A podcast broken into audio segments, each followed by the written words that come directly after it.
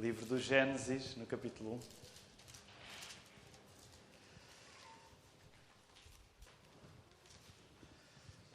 E vamos ler, como está indicado no nosso boletim, capítulo 1, vamos ler do verso 26 ao verso 28. Depois, no capítulo 2, vamos ler do verso 1 ao verso 3. E ainda no capítulo 2, verso 15 até ao verso 24. Se alguém não tem uma Bíblia, nós gostaríamos de oferecer. Portanto, nesta hora, se alguém não tem uma Bíblia e gostaria de ficar, nós teríamos todo o gosto. Se alguém não tiver e quiser, ponha a mão no ar, que é a nossa oferta, damos para, para vós. Vamos ficar de pé, vamos ler a palavra do Senhor. Gênesis 1, vamos ler do versículo 26 ao versículo 28. Também disse Deus: Façamos o homem à nossa imagem, conforme a nossa semelhança, tenha ele domínio sobre os peixes do mar sobre as aves dos céus, sobre os animais domésticos, sobre toda a terra e sobre todos os répteis que rastejam pela terra. Criou Deus, pois, o homem à sua imagem. À imagem de Deus o criou. Homem e mulher os criou. E Deus os abençoou e lhes disse: Sede fecundos, multiplicai-vos, enchei a terra e sujeitai-a. Dominai sobre os peixes do mar, sobre as aves dos céus e sobre todo o animal que rasteja na terra. No capítulo 2, no verso 1 até ao verso 3. Assim, pois, foram acabados os céus e a terra e todo o seu exército. E havendo Deus terminado no dia sétimo a sua obra que fizera, descansou nesse dia toda a sua obra que tinha feito. E abençoou Deus o dia sétimo e o santificou, porque nele descansou de toda a obra que, como Criador, fizera. E agora, do versículo 15 até ao versículo 24. Tomou, pois, o Senhor o Senhor Deus ao homem e o colocou no jardim do Éden para o cultivar e o guardar. E o Senhor Deus lhe deu esta ordem: De toda a árvore do jardim comerás livremente, mas da árvore do conhecimento do bem e do mal não comerás, porque no dia que dela comeres, certamente morrerás. Disse mais o Senhor Deus: Não é bom que o homem esteja só. Far-lhe-ei uma auxiliadora que lhe seja idónea. Havendo, pois, o Senhor formado da terra todos os animais do campo e todas as aves dos céus, trouxe-os ao homem, para ver como este lhe chamaria. E o nome que o homem desse a todos os seres viventes, esse seria o nome deles. Deu nome ao o homem a todos os animais domésticos, às aves do céu e a todos os animais selváticos. Para o homem, todavia, não se achava uma auxiliadora que lhe fosse idónea. E então o Senhor Deus fez cair pesado sono sobre o homem, e este adormeceu. Tomou uma das suas costelas e fechou o lugar com carne. E a costela que o Senhor Deus tomara ao homem, transformou-a numa mulher e lhe a trouxe. E disse o homem: Esta, afinal, é osso dos meus ossos e carne da minha carne. Chamar-se-á varoa, porque do varão foi tomada. Por isso, deixa o homem pai e mãe e se une à sua mulher, tornando-se os dois uma só carne. Podemos ficar sentados.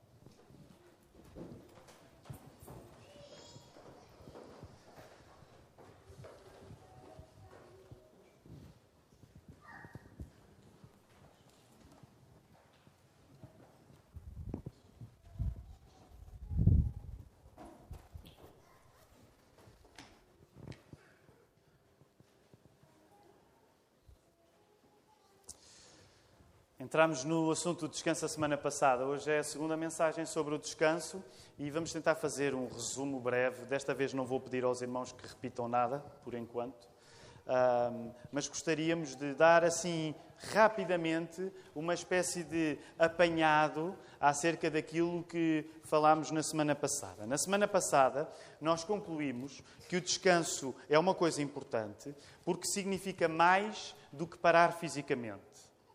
O descanso é importante, percebemos, porque serve para nós nos construirmos também espiritualmente.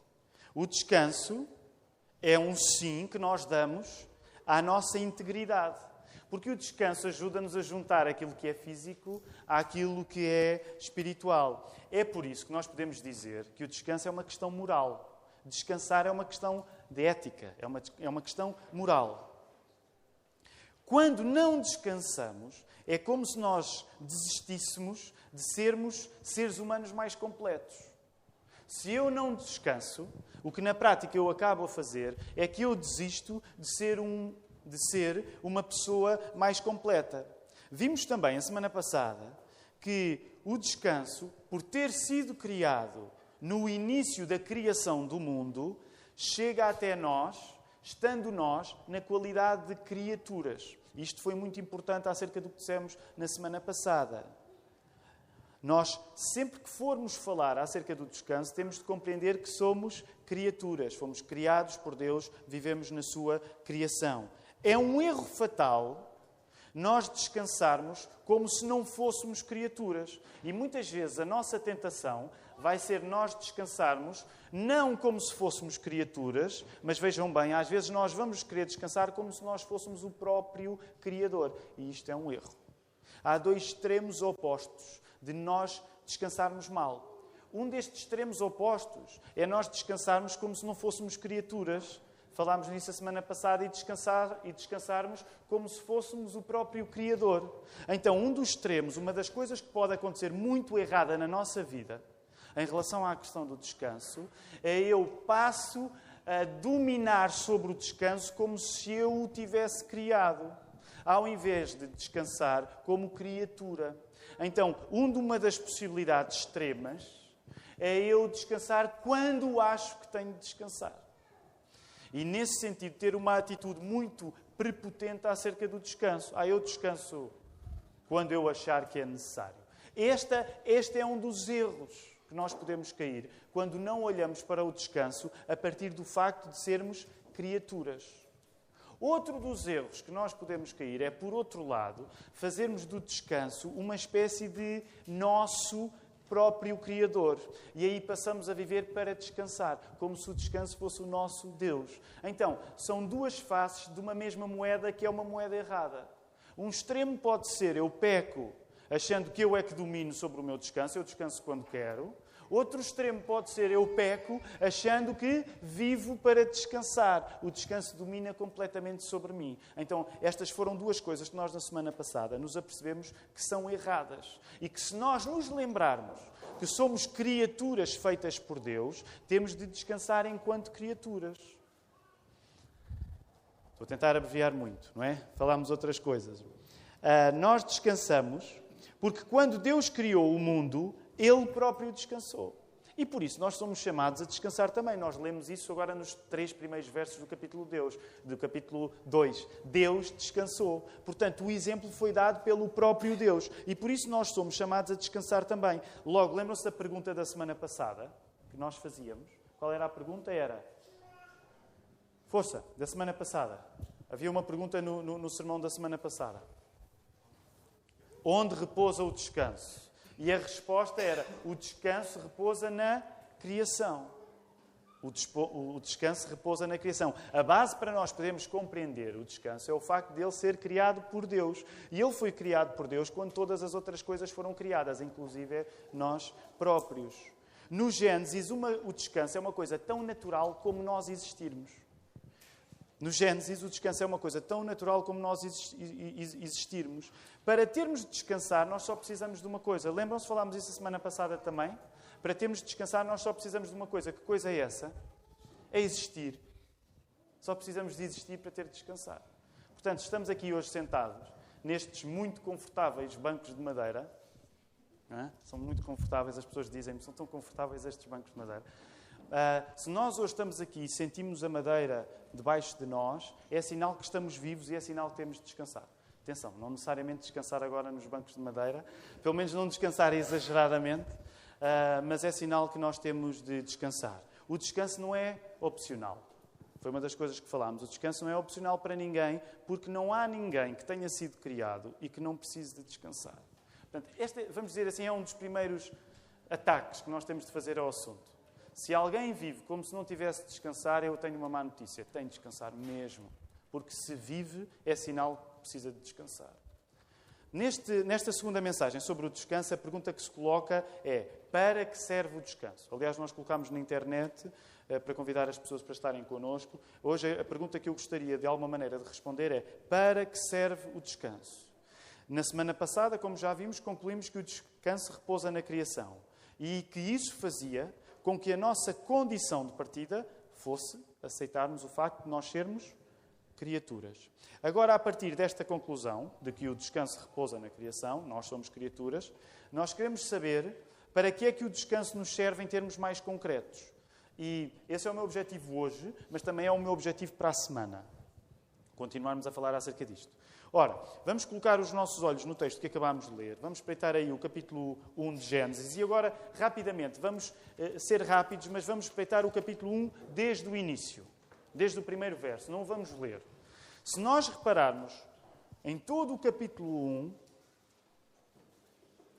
há uma coisa que acontece. Perante um mundo que acabou de ser criado e um mundo que se começa a encher de coisas físicas, de coisas materiais, de terra, de mar, de árvores, de bichos, de pessoas.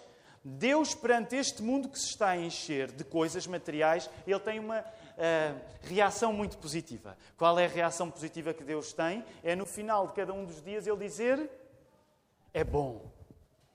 Então, reparem, uma lição muito simples. À medida que o planeta fica cheio de pessoas e coisas, na sua criação, Deus diz: é bom. E Ele vai dizer: é bom no primeiro dia, vai dizer: é bom no segundo dia, vai dizer: é bom no terceiro dia, vai dizer: é bom no quarto dia, vai dizer: é bom no quinto dia e vai dizer: é bom no sexto dia. Uma das coisas que nós temos de entender, a, a partir do facto de Deus ver um mundo que Ele cria cheio de coisas materiais, é que as coisas materiais ou físicas não são contra as coisas espirituais. Porquê? Porque foi Deus que é Espírito que criou as coisas físicas.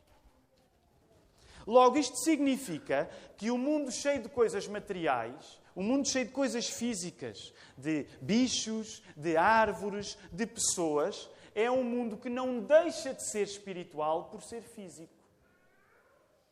O facto do mundo estar cheio de coisas físicas é um sinal que as coisas físicas também são uma realidade espiritual. Deus não odeia as coisas materiais, foi Ele que as criou. Por exemplo, no caso das pessoas, Deus não cria as pessoas com almas separadas de um corpo. Ele cria as pessoas um corpo e uma alma e os dois estão juntos. E Deus também não cria as pessoas com corpos que são embalagens baratas de uma coisa que essa vale muito, que é a alma. Não. Deus cria o ser humano e, na sua integridade, o ser humano tem um espírito, tem uma alma e tem um corpo. E as duas coisas são boas. Ter um corpo é bom. Porque Deus fazia coisas corporais e Ele dizia: é bom. Por isso, o escritor C.S. Lewis dizia com, com muita razão: ele dizia, Deus é o verdadeiro materialista. Deus é o verdadeiro materialista no sentido, Deus acredita que a matéria, que as coisas físicas, elas são boas. Foi Deus que as criou. Aliás, como ainda hoje já oramos, alguns de nós, Deus não nos cria para nós divergirmos, sermos pessoas cuja alma luta contra o, alma luta contra o corpo, mas Deus cria para a convergência. E por isso, o sopro, que é o espírito, é colocado num corpo feito a partir, como oramos já hoje, do pó da terra. É isso que nós vemos em Gênesis 2, eh, versículo 7. Podem espreitar. Deus faz o homem, sopra-lhe o espírito a partir do pó da terra. Daqui resulta que ninguém é um bom cristão por desprezar a criação à sua volta. Ninguém é um bom crente quando não liga às coisas físicas. E aqui muitas vezes, infelizmente, o cristianismo, às vezes as pessoas julgam que ser cristão é ser platónico. É, é estar assim a pensar nas coisas lá do alto e desprezar as coisas daqui. Não, isso não é ser cristão. Porque o Criador das coisas daqui é Deus. Logo, o que Deus quer é que nós tenhamos uma relação integrada, uma relação que se encontra entre o facto de nós termos um corpo e o facto de nós termos uma alma. Como vimos no sermão sobre o décimo mandamento, o sermão contra a cobiça, nós não somos chamados a tirar a glória de Deus de todas as coisas, mas somos chamados a fazer todas as coisas para a glória de Deus. Hoje nós lemos sobre a criação de Eva e agora gostaria que nós pudéssemos ir aí outra vez colocar os nossos olhos na criação de Eva. É um texto muito bonito, aí a partir do versículo 15, 16, mais em particular. Porque nós aprendemos uma coisa muito importante acerca do facto de sermos criaturas ao lermos a criação de Eva. Quando nós lemos a solidão de Adão em Gênesis 2,18, é? é a primeira vez que nós vamos dar de caras com o quê? Depois de seis é bom, agora temos o primeiro, não é bom. O homem está sozinho e Deus diz: Isto não é bom, isto não é bom.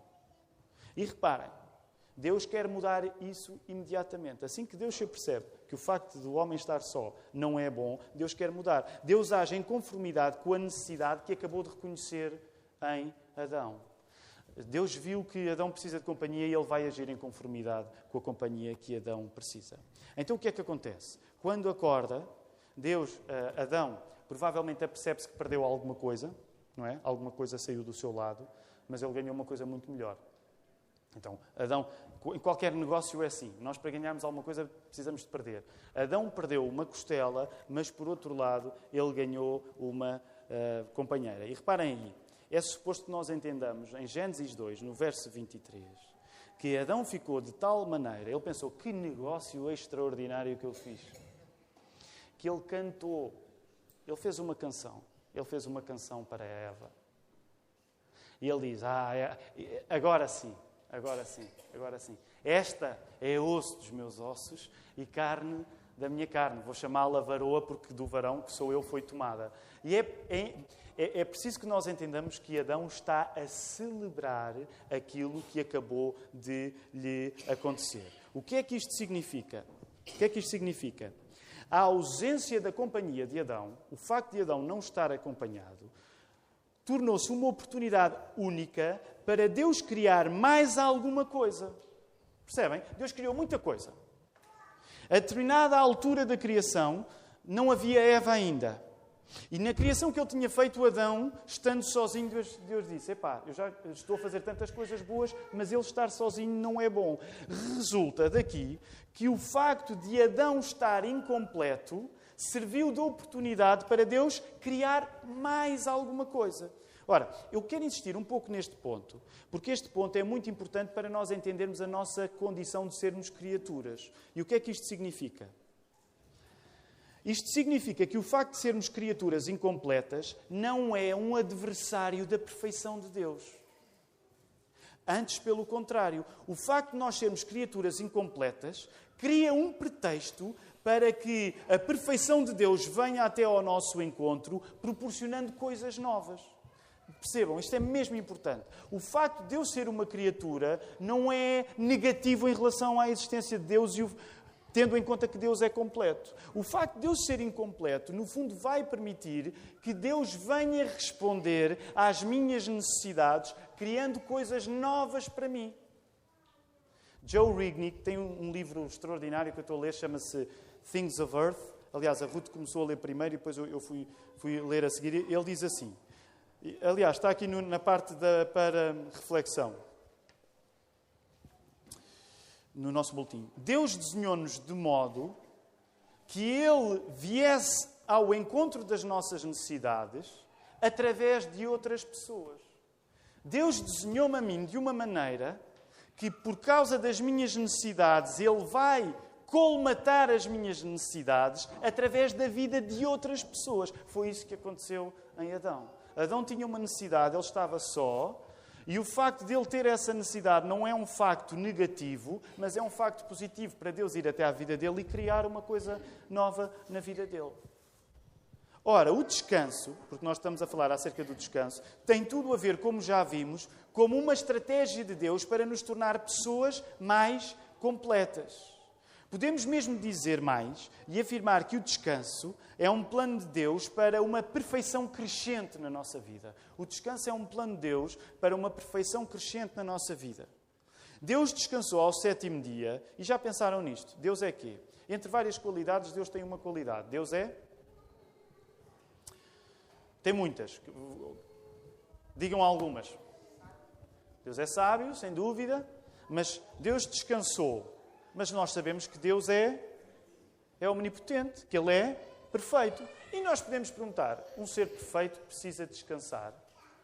Deixem-me dar-vos uma resposta que eu acho que é segura. Um ser perfeito não precisa de descansar. Sem dúvida, um ser perfeito não precisa de descansar. Então, porquê é que Deus descansou? É seguro, pelo menos, concluir isto. Deus não descansa porque precisa de se livrar do trabalho que teve. Deus não descansou para se livrar do trabalho que teve. Segundo o texto de Gênesis nos indica, é o contrário. Deus descansou para celebrar o trabalho que teve. Reparem, isto é, isto é fundamental nós compreendermos. Deus não descansou, como quem diz, finalmente livrei-me daquela trabalheira. Estava a ver que nunca mais chegava a sexta-feira, ou sábado, neste caso. O que o texto nos diz é o contrário. Deus descansa para celebrar a trabalheira que teve. Por isso é que no início do capítulo 2, eh, os ânimos estão lá em cima, tudo é bom, e por tudo ser bom, Deus vai descansar. Deus não descansa para se livrar do trabalho, Deus descansa para celebrar, celebrar o trabalho que teve. O descanso, sendo também não trabalhar, é essencialmente uma comemoração do, da qualidade do trabalho que eu faço. Deixem-me repetir esta frase. É verdade que o descanso é não trabalhar. Mas o, quando eu descanso, não é para afirmar que não gosto do trabalho. Quando eu descanso, à luz do exemplo que Deus dá, é para eu dizer: é bom trabalhar. E o meu trabalho é bom. O descanso procura constantemente, nestes textos, a relação certa que deve ter com o trabalho. Logo, quando nós pensamos em grande prémio final, nós não devemos pensar no descanso como o grande prémio final. Nós não devemos olhar, já tenho usado esta expressão, nós não devemos olhar para o céu como uma inatel para sempre, não é? Como um campo de férias, para, como finalmente vou descansar. Nesse sentido, o descanso, aquilo que nos quer trazer não é ser o prémio final, mas é trazer-nos uma relação apropriada entre parar e fazer coisas. Por isso é que o céu, por isso, quando nós lemos descrições acerca do céu, o céu nos traz descrições de ações. E uma das ações, uma das coisas que nós vamos fazer no céu é louvar Deus constantemente. Portanto, o prémio final do cristão não é ele descansar, mas é ele ter uma relação com o descanso que se apropria com o trabalho que faz. Do mesmo modo que nós fomos criados para termos uma relação apropriada entre o meu corpo e o meu espírito, porque Deus criou-nos com corpo e com espírito, do mesmo modo que Ele nos criou com corpo e com espírito, nós somos chamados a ter uma relação apropriada entre o trabalho e o descanso. A própria eternidade assenta nisto. Muitas vezes pode ser descrita como descanso, mas também é descrita como atividade. Agora, e eu, já falámos um pouco acerca disto noutras ocasiões. Eu acredito que muitas vezes nós fugimos, mesmo que seja sem consciência, nós muitas vezes fugimos de descansar como a Bíblia nos manda, porque pressentimos que se começarmos a descansar como a Bíblia nos manda, nós vamos ter de acabar a trabalhar como a Bíblia nos manda. Por isso é que, ao contrário do que pode parecer, o descanso pode ser um assunto bastante impopular. Porque se eu quiser começar a descansar bem, e se quiser que a Bíblia me ajude a descansar bem, eu apercebo que a Bíblia vai me ajudar a trabalhar bem também. Por isso é que quando a preguiça, nós há quase dois anos falámos acerca da preguiça, por isso é que quando a preguiça aparece na Bíblia, ela é sempre um sinal de desequilíbrio. Ela é sempre um sinal de desequilíbrio. A preguiça confirma que estamos a separar o trabalho do descanso na relação saudável que os dois deveriam ter. Não é possível falarmos da importância do descanso sem nós falarmos na importância do trabalho. Sabem que esta é, é, é, aquela, é a verdade oculta desta série de sermões. Que vocês podem dizer, o pastor está-nos a enganar. Ele chama-nos, dá-nos um cartaz bonito. É? O Hugo faz um cartaz bonito, nuvens, e depois eu um dia vou, no outro domingo vou falar acerca das nuvens em particular que estão no cartaz. As pessoas dizem, é pá, nuvem, julho, está tudo certo. Mas depois chegam cá e apanham escondido com uma mensagem que também é acerca do trabalho. Portanto, nós estamos a enganar um bocadinho as pessoas quando dizemos que é acerca do descanso. Nós somos criaturas que, ao contrário de Deus, esta é uma parte um bocado mais filosófica, mas que eu gostaria que nós não nos perdêssemos. Aliás, é aquela parte onde quem gosta de filmes sobre viagens no tempo, quando eu era miúdo, os filmes sobre viagens no tempo estavam a arrebentar, né? o regresso ao futuro, e então depois havia filmes com menos dinheiro a pegar no tema das viagens do tempo, não é? Para quem gosta deste tipo de temas, se calhar esta é uma altura interessante, mas outros pode parecer um bocado ficção científica. Mas uma das coisas que eu queria explicar era, ao contrário de Deus, no, quando nós somos criados, nós somos criados no tempo e no espaço. Mas Deus não está circunscrito ao tempo e ao espaço. Porquê? Porque o tempo e o espaço são categorias que o próprio Deus cria. Por isso é que a Bíblia diz que Deus é eterno, que é uma coisa difícil para a nossa cabeça perceber. Porquê? Porque a nossa cabeça, a nossa cabeça percebe uma realidade que tem tempo e uma realidade que tem espaço. Quando nós ouvimos falar de alguém que é Deus e que é Pai, Filho e Espírito Santo, que transcende esta realidade de tempo e de espaço, é quando nós sentimos a nossa cabeça a fazer chimpum. Parece que ela não chega lá, porque é mesmo difícil. Ora, é importante que nós compreendamos uma coisa. De facto, Deus criou-nos no tempo e no espaço. De facto, Deus transcende o tempo e o espaço como nós não transcendemos.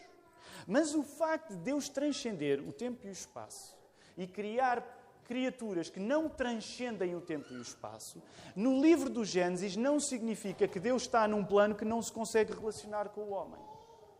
Portanto, apesar da diferença fantástica que existe entre ser Deus e estar além do tempo e do espaço e nós sermos criaturas e estarmos dentro do tempo e do espaço, uma das coisas que a Bíblia diz, e nós devíamos perceber a alegria que isso é, é que esta diferença não impede que Deus se relacione com o homem e com a mulher. Deus relaciona-nos connosco, mesmo sendo nós criaturas de tempo e de espaço. Como já vimos, o que é que isto vai significar? A nossa finitude, o facto de nós sermos criaturas finitas quando comparadas com Deus, não é um defeito.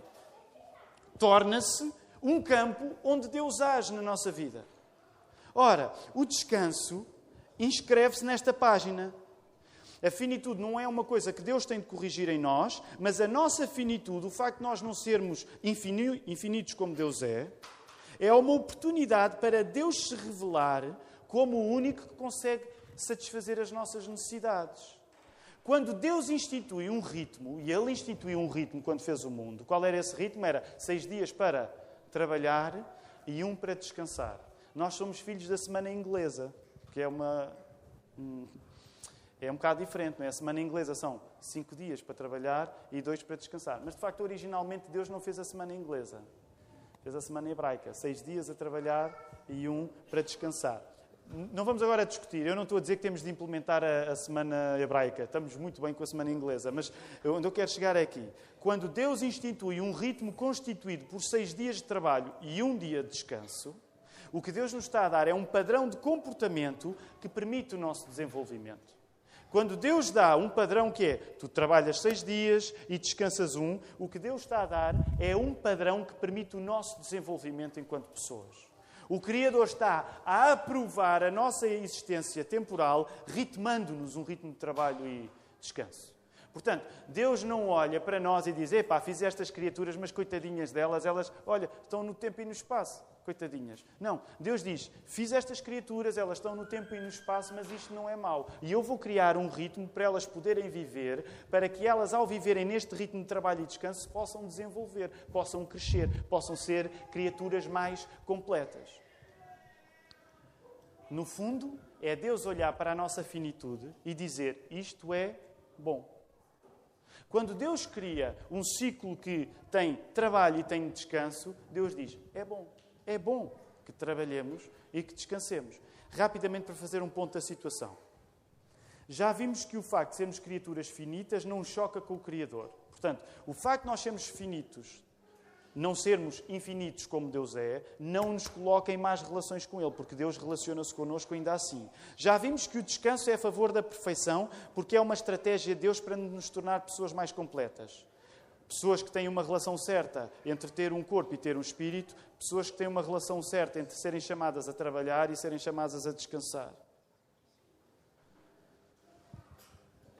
E pessoas que têm uma relação certa entre, no trabalho que fazem, usarem o descanso como celebração desse trabalho. Ora, a pergunta de hoje é: para que serve o descanso? E permitam-me respondê-la sucintamente agora. Para que serve o descanso? Uma das maneiras que nós temos de responder esta pergunta é assim: o descanso serve para que, enquanto criaturas diferentes de Deus que nós somos, nós sermos como Ele é.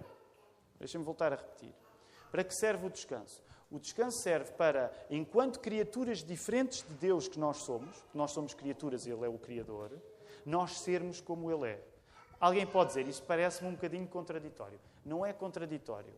Será um bocadinho paradoxal, mas não é contraditório. E quero justificar a razão pela qual Deus nos faz diferentes e nos chama a ser iguais a Ele. Reparem, isso é mesmo importante que nós hoje compreendamos. Deus faz-nos diferentes dele, Ele faz-nos a nós como criaturas, mas diz que nós devemos ser como Ele é. O que é que isto significa? Deus é Deus. Estão comigo? Concordam? Deus é Deus? Segundo, nós somos criaturas. Concordam? Não há ninguém aqui esta manhã que esteja convencido que é Deus, pois não? Bem, já vamos ver pelas atitudes práticas, mas pronto, pelo menos em teoria ninguém está aqui convencido que é Deus. Deus é Deus, nós somos criaturas. Isto chama-se, somos ontologicamente diferentes. No sentido, o nosso ser é diferente do ser de Deus. Mas o que é espantoso é que este Criador cria criaturas à sua imagem, como nós lemos em Gênesis 1, 26, e isto tem uma importância única no cristianismo. A diferença entre personalidades não se torna um problema no cristianismo, mas torna-se uma bênção. O facto de Deus criar criaturas diferentes dele não é um problema a resolver, é uma bênção. Deus cria porque é criativo. Deus cria porque tem imaginação. E cria criaturas diferentes dele. E isso é uma bênção. Significa que os cristãos vão olhar para as diferenças entre as pessoas como uma marca de Deus. Não é um problema a resolver. Ah, este, esta pessoa é muito diferente de mim, eu não consigo lidar com ela. Não, não. Deus criou criaturas diferentes dele para que nós olhemos para a diferença das pessoas que estão ao nosso lado e digamos isto tem a ver com Deus. Deus criou uma criatura onde Deus criou uma criação onde nós podemos ser diferentes uns dos outros. Nós podemos dizer neste sentido somos livres para ser diferentes de Deus. Quero deixar isto claro e já vou qualificar esta afirmação. Mas nós, num certo sentido, como somos criaturas, somos livres para sermos diferentes de Deus. Porque nunca vamos ser Deus como Deus é. Por outro lado, pelo facto de termos em nós a imagem de Deus, é-nos dado um modelo para nós existirmos. Nós somos livres para sermos como Deus é. E lá aparecem as duas coisas que parecem contraditórias, mas que o texto bíblico nos ajuda a perceber. Ou seja, se Deus nos cria como criaturas, nós somos livres para ser diferentes de Deus, porque nós somos criaturas e Deus é o Criador. Mas se Deus imprime em nós a imagem dele, o que ele está a dizer é que nós temos um ideal, que nós devemos viver como ele vive.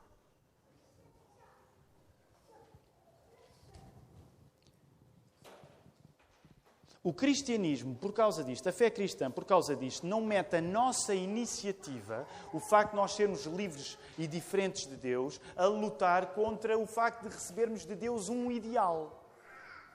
Usar estas duas palavras. Por causa disto que o Gênesis nos mostra, o facto de nós sermos criaturas diferentes de Deus e livres para sermos diferentes de Dele, o facto de sermos criaturas de iniciativa não está contra o facto de Ele nos dar um ideal que é um ideal dele mesmo. Quer dizer que o cristianismo resolve de uma maneira um bocado misteriosa esta relação entre a nossa iniciativa, iniciativa de seres humanos, de pessoas, de homens, de mulheres, e o ideal que Deus nos dá. Isto significa, isto significa que Deus é amigo da diferença mas que faz da diferença uma oportunidade para nós o imitarmos. Deus é amigo da diferença, mas faz da diferença uma oportunidade para nós o imitarmos. Por isso, nós, à pergunta para que serve o descanso, nós podemos responder: o descanso serve para, enquanto criatura diferente do Criador, eu ser como Ele é. O facto do cristianismo não colocar a nossa iniciativa contra o ideal que Deus nos dá, explica isto. Nós somos criados para sermos nós próprios, ao mesmo tempo que isso corresponde a ser como Deus. Nós somos criados para sermos nós próprios, ao mesmo tempo que isso corresponde ser como Deus é. Para a semana nós vamos explorar melhor esta ideia, porque levaria muito tempo e eu quero terminar. Eu pedi ao Joel para meter aqui a contagem decrescente e estava tão bem lançado, eu disse: vais colocar 30 minutos, eu vou pregar 30 minutos. Mas Deus é soberano e apagou o ecrã. E portanto eu acho.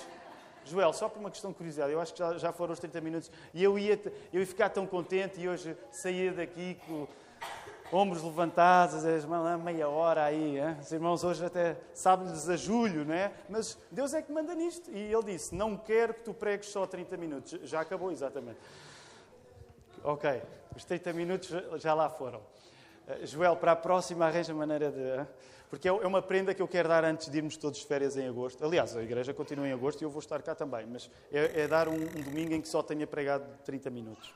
Quero colocar uh, perguntas aos irmãos nesta altura. Há tarefas, antes das perguntas, só uh, rapidamente, olhem para o versículo 26 e 28. E eu sei que estou a correr, portanto a tradução hoje do João para o Tracy deve estar a, a ser difícil. Uh, há tarefas que nos são dadas, no versículo 26 ao versículo 28, que estão unidas ao facto nós sermos feitos à imagem de Deus. Dominarmos os peixes, as aves, os animais domésticos, os répteis, sermos fecundos, multiplicarmos-nos, enchermos a terra, dominá-la. Estas tarefas costumam ser chamadas de mandato cultural. Depois vamos voltar a isto para a semana, se Deus quiser. Estas tarefas que Deus nos dá são chamadas de mandato cultural. É neste sentido que o descanso é muito importante. Voltemos ao descanso. O descanso faz parte desse equilíbrio precioso entre o ideal que Deus nos dá e a nossa iniciativa. O descanso faz parte desse equilíbrio precioso e muito sensível entre a nossa iniciativa e o facto de Deus nos ter dado um ideal. Vocês têm coisas para fazer. Vocês têm de se comportar como eu me comporto. O descanso existe para nos ajudar a sermos criaturas que seguem o exemplo do Criador.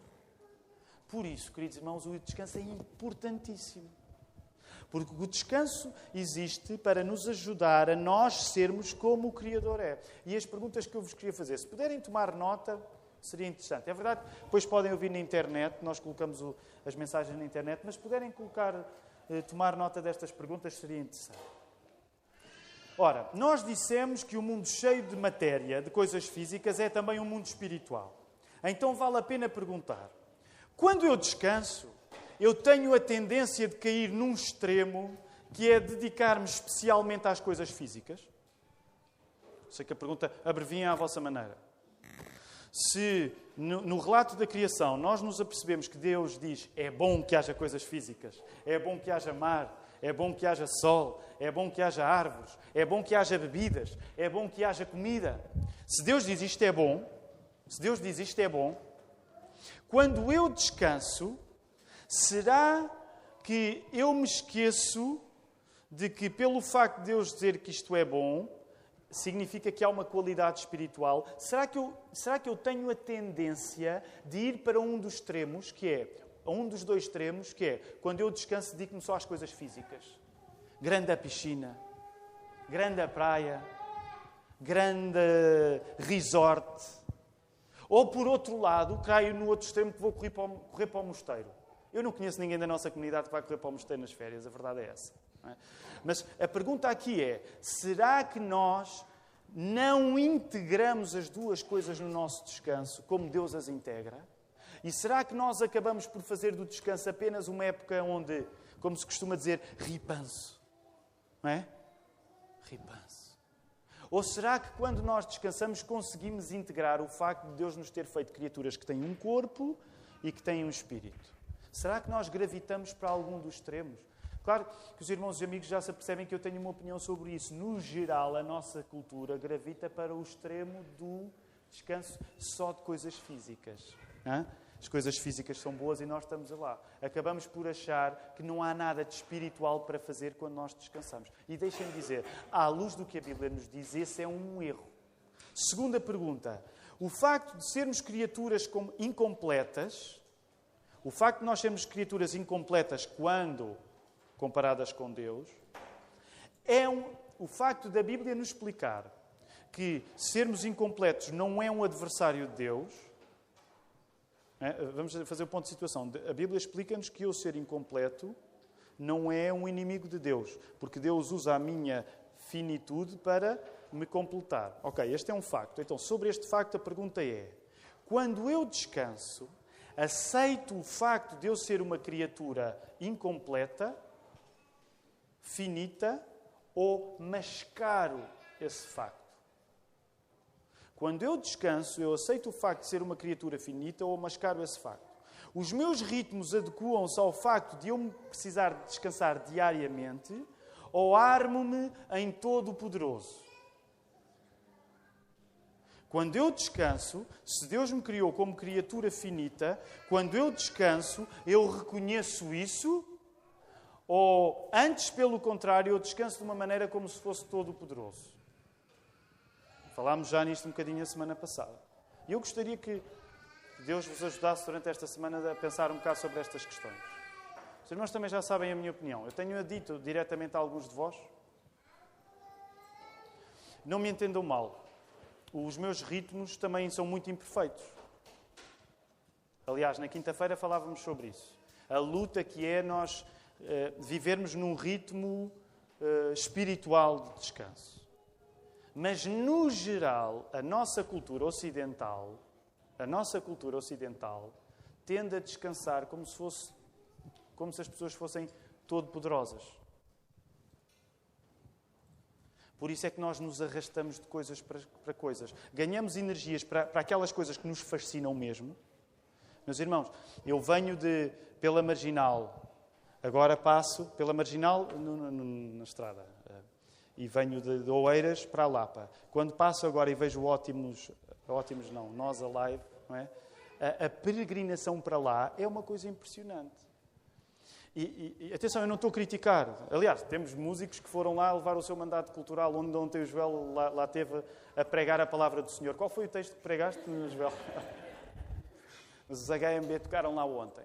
Portanto, uma das coisas interessantes, quando nós vemos aquela massa humana, é que nós sabemos que aquelas pessoas descansaram de maneira que pelo menos pudessem chegar lá e elas vão dar o melhor delas para aguentar lá. Eu não estou a dizer que elas descansaram tudo o que tinham de descansar para estar lá, mas no geral, aquelas pessoas que estão lá, elas vão fazer o possível e o impossível para não perderem nada do que é emocionante naquele festival. Agora, o que eu vos pergunto é, por exemplo, em relação ao domingo, vocês fazem tudo o que é possível e impossível para ao domingo não perderem nada do festival que a igreja é? Ou vocês levam ao domingo os restos da semana? E deitaram-se ontem às tantas? Terceira pergunta que quero fazer. Se o descanso também é uma comemoração da qualidade do trabalho feito, como é que eu tenho descansado celebrando o meu trabalho? Eu descanso para me desforrar do meu trabalho ou descanso para me desenvolver melhor no meu trabalho? E eu sei que aqui há muitas questões dependendo do emprego que nós temos e eu não quero simplificar demasiadas coisas. Eu tenho a ideia que muitos de nós têm empregos que não apreciam especialmente e que, portanto, não vão para eles a ver o mundo cor-de-rosa. E que muitas vezes estar um dia de trabalho num emprego que nós não gostamos, eu sei que é difícil. Mas ainda assim, deixem colocar esta questão. Quarta, quarta questão, tenho mais duas. Se Deus criou um ritmo de trabalho e descanso para o meu desenvolvimento, eu consigo olhar para o modo como descanso como um fator de progresso espiritual e físico. Como é que o meu descanso tem fortalecido a minha fé? Como é que eu posso dizer aquele descanso que eu fiz ajudou a fortalecer a minha fé? Será que a maior parte das vezes a maneira como eu descanso não interfere com a minha fé? Será que a maior parte das vezes eu não acabo a fazer do meu descanso uma interferência com a minha fé? Meus irmãos, isto não vai lá com regras. Isto vai lá com o Espírito Santo. Mas deixem-me dizer, os hábitos são um sinal do que o Espírito Santo faz na nossa vida. Quando eu não tenho bons costumes em relação à prática de ir à igreja, me envolver com os irmãos, significa que provavelmente o modo como eu descanso não me está a permitir celebrar o trabalho que Deus faz em mim, mas é um inimigo. E por isso é que depois todo o tipo de argumentos para não estar na comunhão dos irmãos aparecem. Porque eu não estou a fazer do descanso uma celebração do que Deus faz na minha vida. Eu estou a fazer do descanso um precalço para o que Deus pode fazer na minha vida. A última pergunta. Em que é que posso descansar para conseguir ser eu próprio enquanto criatura, ao mesmo tempo que sou a imagem do Criador? Em que é que eu posso descansar? Onde é que eu me vou agarrar para conseguir ser eu próprio enquanto criatura, ao mesmo tempo que sou a imagem do Criador? Será que se eu me esforçar muito eu vou conseguir? Será que eu se descansar muito eu vou conseguir? O cristianismo diz-nos que não. Até por causa do que acontece em Gênesis 13. Eu quero só mesmo para terminar, que os irmãos possam só passar para Gênesis 3. Eu não vamos ler nenhum verso, mas se percebam o que é que acontece em Gênesis 3? A queda do homem. Adão peca, Eva peca. Todos nós pecamos como Adão e Eva pecaram. Com o nosso pecado, nós ficamos irremediavelmente afastados do ideal que Deus nos tinha dado. Com o nosso pecado, nós perdemos a nossa melhor iniciativa. Lembram-se destas duas palavras? O ideal que Deus nos dá no mandato cultural, ao mesmo tempo que a nossa iniciativa, a nossa vontade de corresponder. Quando nós pecamos, eu fico longe do ideal que Deus me dá, e quando eu peco, a minha iniciativa sofre uma machadada. O problema não teria solução. A pergunta, lembram-se a pergunta como, em que é que eu posso descansar para conseguir ser eu próprio enquanto criatura ao mesmo tempo que sou a imagem do Criador? O problema não teria solução se Deus não tivesse Ele mesmo tomado uma iniciativa para recuperar esse ideal em nós. Queridos irmãos, estão a perceber onde eu vou acabar? Vou acabar naquilo que Deus fez para que nós não ficássemos com um problema nas mãos, mas para que nós tivéssemos uma solução. E Jesus Cristo é a solução que Deus nos dá. Jesus é quem restitui a nossa iniciativa ao mesmo tempo que Ele encarnou, Ele foi homem, carne. Ele encarnou o ideal concreto. Jesus é o que, como criaturas, nós devemos ser, ao mesmo tempo que Ele é o Criador. Já viram este paradoxo? Fantástico.